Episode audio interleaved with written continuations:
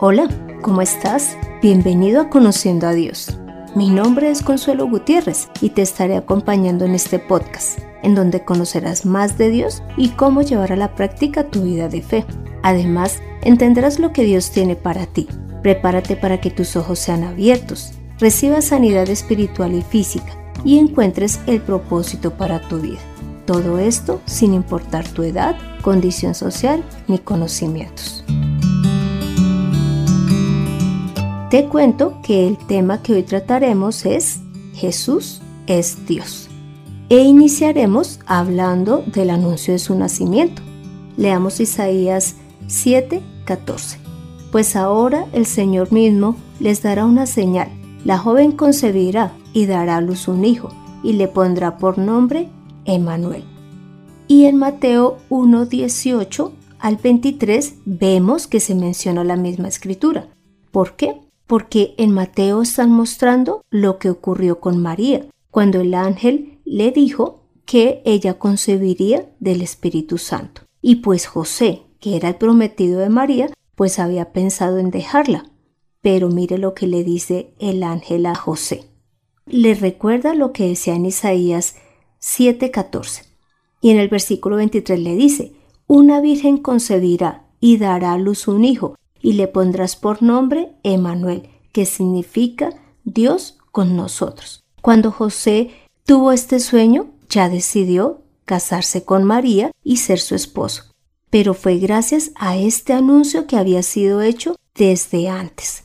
Y acá Emanuel muestra que es Dios con nosotros. Por lo tanto, Jesús es Dios con nosotros. Pero te estarás preguntando, como ya lo he mencionado en otros episodios, ¿Por qué entonces Jesús se ve separado de Dios? ¿Por qué entonces Jesús ora a Dios si es el mismo Dios?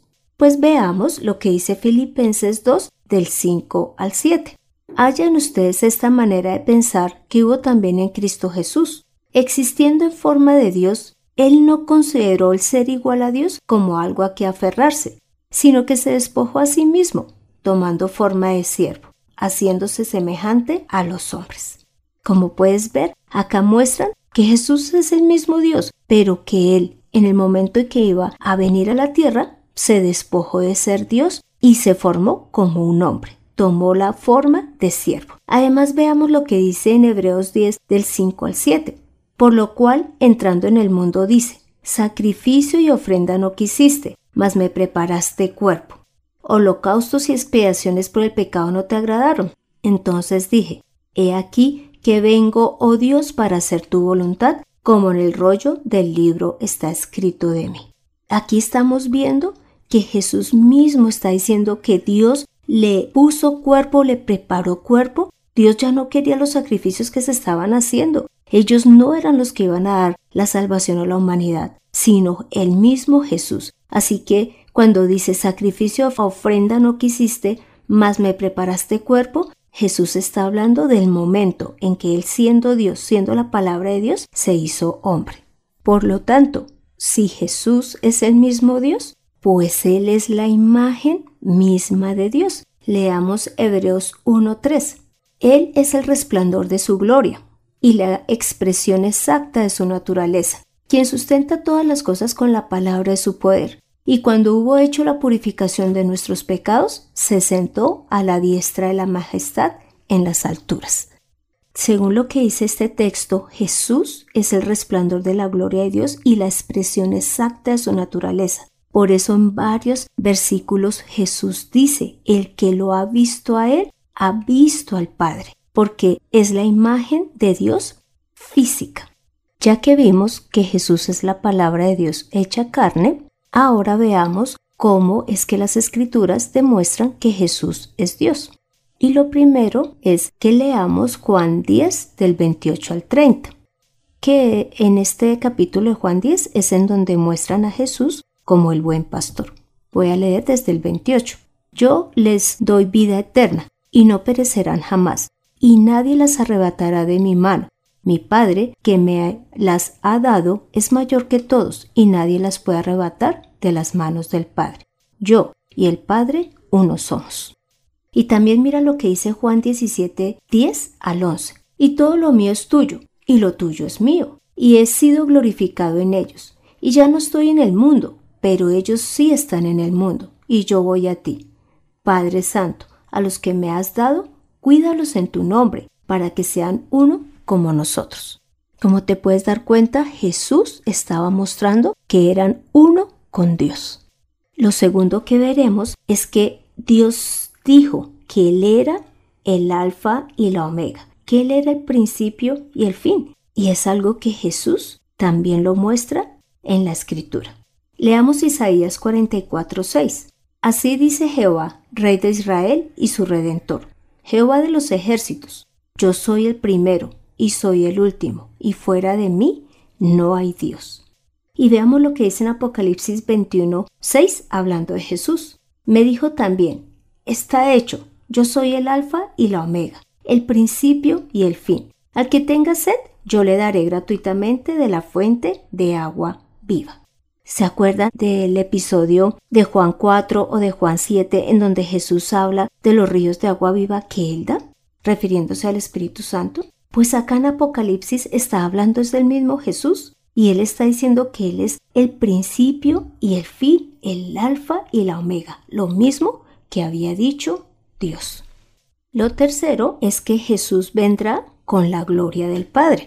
Leamos Isaías 42, 8.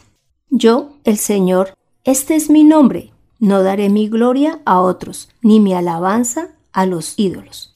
Y mira lo que está diciendo el Señor, Él no va a dar la gloria ni su alabanza a nadie. Pero veamos qué dice en Apocalipsis 4.8. Cada uno de los cuatro seres vivientes tenía seis alas y estaba lleno de ojos por fuera y por dentro. Día y noche no cesaban de decir, Santo, Santo, Santo es el Señor Dios Todopoderoso, el que era, el que es y el que ha de venir. Y también leamos Mateo 16 del 26 al 27. ¿De qué le servirá al hombre ganar todo el mundo si pierde su alma? ¿O qué dará el hombre a cambio de su alma? Porque el Hijo del Hombre vendrá en la gloria de su Padre, con sus ángeles, y entonces pagará a cada uno conforme a sus obras. Como puedes ver, Dios dijo que Él no le daría su gloria a nadie. Pero mira que el Hijo sí la tiene. Hay muchos que piensan que Jesús es como un Dios más pequeño o un semidios, el cual fue creado por Dios. Pero realmente Dios es claro cuando dice que nadie podrá tener la gloria de Él y que nosotros no podremos tener dioses ajenos diferentes a Él. Inclusive ese es su primer mandamiento, en donde dice, no tendrás dioses ajenos delante de mí. Por lo tanto, Dios no es un ser que se contradice, y si le está dando su gloria a Jesús es porque ellos son el mismo. Lo cuarto es que vemos a Jesús y a Dios como el Creador. Leamos Juan 1 del 1 al 3 y el versículo 14. En el principio era la palabra, y la palabra era con Dios, y la palabra era Dios. Ella era en el principio con Dios. Todas las cosas fueron hechas por medio de ella, y sin ella no fue hecho nada de lo que ha sido hecho. Y en el versículo 14 dice, y la palabra se hizo carne, y habitó entre nosotros, y vimos su gloria, gloria que corresponde al unigénito del Padre, llena de gracia y de verdad. Entonces acá está diciendo que la palabra que es el mismo Dios, es la que creó todas las cosas y que esa palabra se hizo carne. Ahí sabemos que se está refiriendo a Jesús. Y mira lo que dice en Isaías 40, 28. ¿No lo has sabido? ¿No has oído que el Señor es el Dios eterno que creó los confines de la tierra? No se cansa ni se fatiga y su entendimiento es insondable. ¿Ves?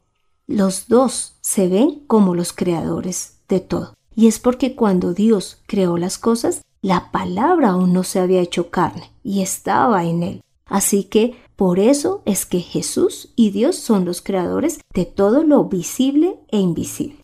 Lo quinto es que Dios y Jesús son nuestra roca espiritual y nuestros salvadores. Pero no hablemos en plural, porque ellos son uno.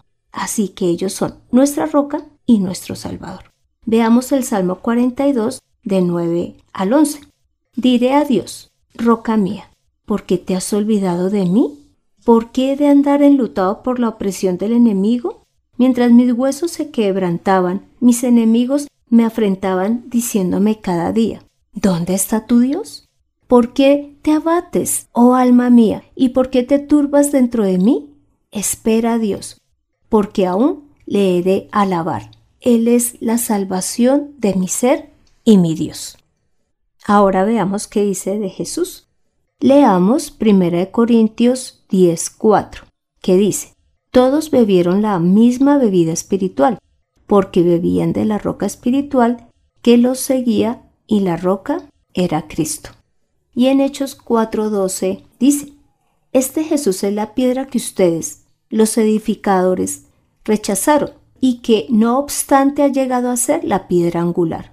En ningún otro hay salvación, porque no se ha dado a la humanidad ningún otro nombre bajo el cielo mediante el cual podamos ser salvos. ¿Ves? Acá Dios es nuestro Salvador y nuestra roca y Jesús está en el mismo lugar porque es el mismo Dios. Lo sexto que veremos es que Dios es rey y Jesús también es rey. Leamos 1 Timoteo 6, 13 al 15.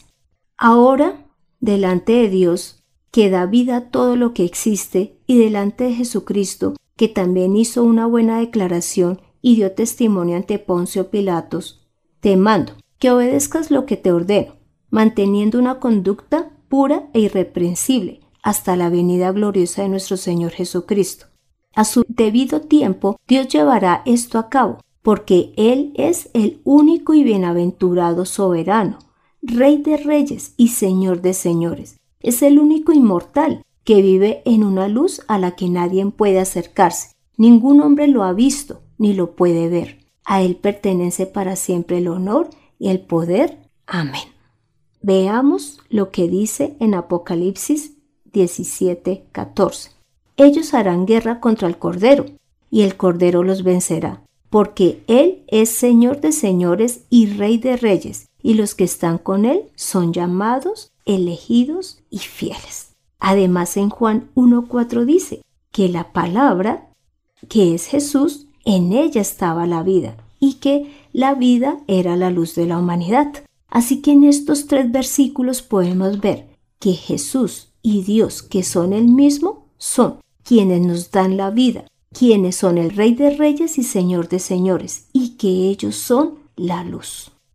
Y hablando de luz, veamos el séptimo punto, y es que tanto Dios como Jesús, por ser el mismo, son luz. Leamos Juan 12:46. Jesús acá está diciendo, yo soy la luz y he venido al mundo para que todo aquel que cree en mí no permanezca en tinieblas. Y en primera de Juan 1.5 dice, y este es el mensaje que hemos oído de parte de él y les anunciamos. Dios es luz y en él no hay ninguna tinieblas.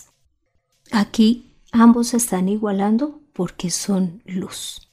Y si dice que Dios es luz y no hay ninguna tinieblas en él, y además Jesús afirma ser la luz, es porque Jesús está mostrando que es el mismo Dios.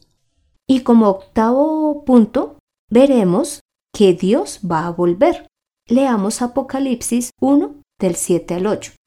He aquí que viene con las nubes, y todo ojo le verá, aun los que le traspasaron. Todas las tribus de la tierra harán lamentación por él. Sí, amén.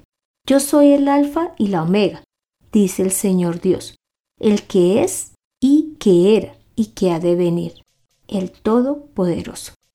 ¿Sabes? Acá están hablando de Jesús y están hablando y aclarando que Él es el Señor y que Él es Dios. Y Él fue el que traspasaron.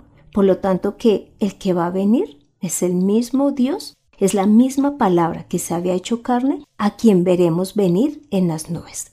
Ahora te cuento, la finalidad de explicar que Jesús es Dios es primero para que tú entiendas que Jesús merece toda la gloria y toda la honra que se le da a Dios, que sus palabras son ciertas porque son las mismas palabras de Dios y que Dios decidió manifestarse a los hombres haciéndose visible a través de su palabra hecha carne y que Jesús lo que hizo fue obedecer todo lo que Dios le envió. Pero él se había despojado de ser Dios. Por eso es que ora él constantemente, por eso es que le clama, por eso es que inclusive en oración le pide que Dios mismo sea quien le guíe. Por último, leamos primera de Juan 5:20. Pero sabemos que el Hijo de Dios ha venido y nos ha dado entendimiento para conocer al que es verdadero. Y estamos en el verdadero, en su Hijo Jesucristo. Este es el verdadero Dios y la vida eterna. Así que glorifiquemos a Jesús como glorificamos a Dios. Ahora te pido que me acompañes en esta oración final. Gracias Padre Santo por hacer que tu palabra tomara forma de siervo, es decir, de hombre. Y de este modo te diste a conocer a través de las obras y palabras de Jesús, a quien enviaste para darnos salvación y para que nos manifestara tu nombre. Gracias Jesús, porque aun siendo en forma de Dios, no estimaste el seguirlo siendo, sino que en obediencia tomaste forma de hombre para que nosotros, creyendo que Dios te ha enviado, tengamos la salvación que el Padre desea. Y gracias por darnos a conocer al verdadero Dios, al Dios que ama, al Dios todopoderoso, al Dios que es luz, al Dios que es rey, al Dios que es soberano, al único y sabio Dios. Padre Santo, a ti damos todo el honor y toda la gloria. Hemos orado en el nombre de Cristo Jesús. Amén. Tome la mejor decisión. Crea en el único y sabio Dios quien se manifestó a los hombres a través de Jesús, quien es la palabra hecha carne. Aprende a servir al Señor en conociendo a Dios. Este fue el episodio 34, en donde vimos que Jesús es el mismo Dios, es la palabra hecha carne, para que el Dios invisible fuera manifestado, glorificado y honrado, y además para darnos la salvación. Te animo para que leas Juan 14 del 9 al 11, Juan 17 y Juan 5, 19. Allí está Jesús mostrando que es el mismo Dios. Pone en acción lo aprendido. Honra y obedece a Jesús como al mismo Dios. Ora, lee la palabra, congrégate, predica, ofrenda y diezma. Gracias por escuchar este podcast, Camino a casa, en el intercambio de una clase a otra mientras almuerzas. Pero no dejes de compartirlo para que más personas conozcan que Jesús es el mismo Dios. Me gustaría conocer tu opinión, dudas o aportes. Para esto puedes escribir al correo de mirtaconsuelog.com.